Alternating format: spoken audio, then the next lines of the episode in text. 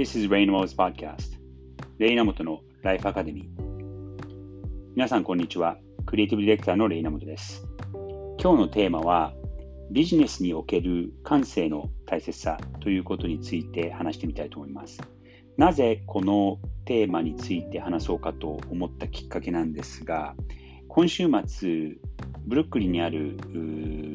ブルックリンミュージアムというところである展示会を見てきました。それはですね、クリスチャン・ディオールの展示会なんですけども、えー、ファッションデザイナーですね。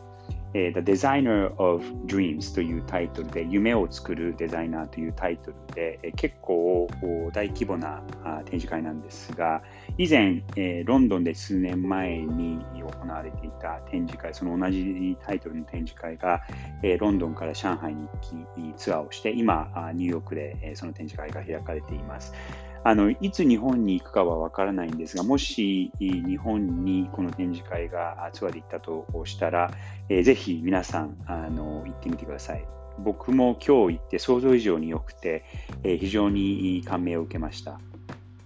クリスチャン・ディオールっていうのはもちろん名前は世界中で知られていて、僕もあのもちろん名前だったりとか、あのブランドのことは知ってるんですけども、背景はそんなに知らなくて、えー、今日改めて、えー、思ったあの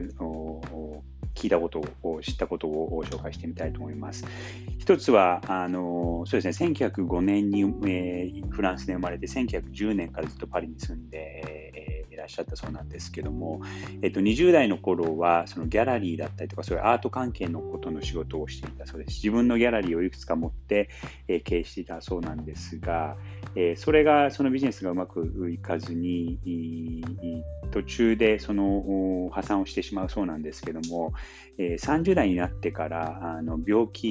になってしまって、え、でちょうどその病気になった時にそのキャリアを転換しようと考えたらしく、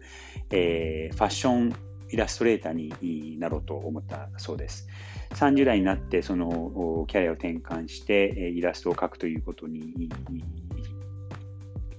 興味をそそられてそっちの道に行くわけなんですけどもそれがそのファッションデザイナーとして活躍する第一歩だったっていうのがキャリアの始まりですね。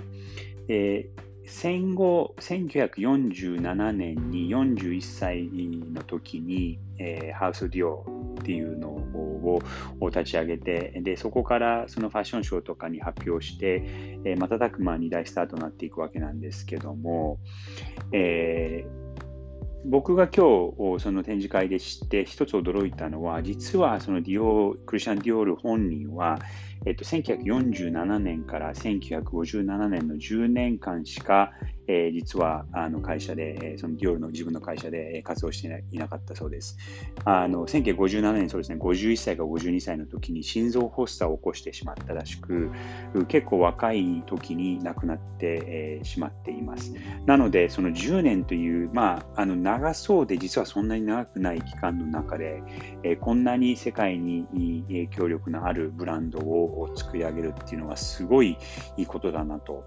で、その10年しか活動していなかったのに、そのクリスチャン・ディオールの精神が受け継がれて、えー、今、6代目か7代目のファッションディレクタ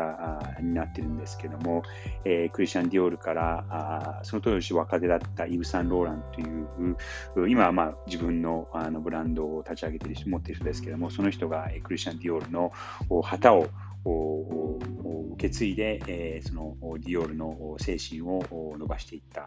あというそういう歴史だったそうなんですけどもその10年という短い間でこんなにあの世界に影響力を与えるブランドを作るっていうのはなかなかできないことだなと思いました。あのその1940年代後半から50年代の短い間で、えー、フランスからそしてアメリカにも進出をしどんどんどんどん世界に名を知らせて知らしめしていくいくんですがやっぱりその20代の頃とかにそのアートのことにすごく集中していたりとか、あその絵を描いていたりとか、その感性を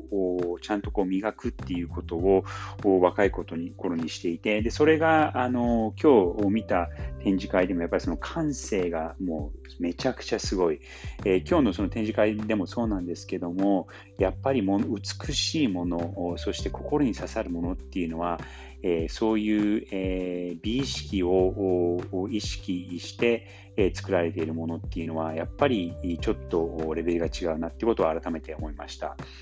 あの僕もビジネスの場でいろんな経営者の人とお話したりとかお仕事をしていたりすると、やっぱりその感性が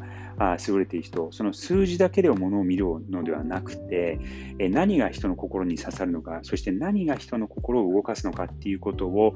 大事にしている人たちっていうのは、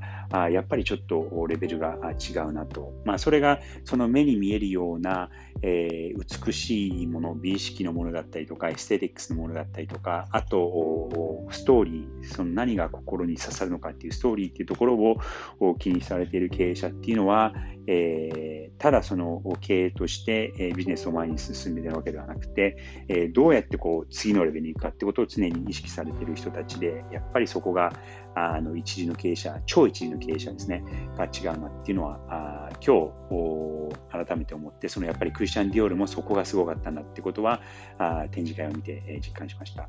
あの展示会の様子をですね、えっと写真とか動画で、え撮ってきたので、それをあのちょっと僕のインスタでも流そうと思いますので、えっと皆さんももしご興味があったら、え少しですけども、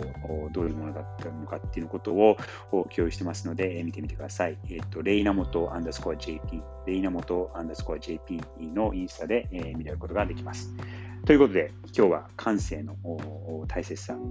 ということについて話してみました。それでは、Have a nice day!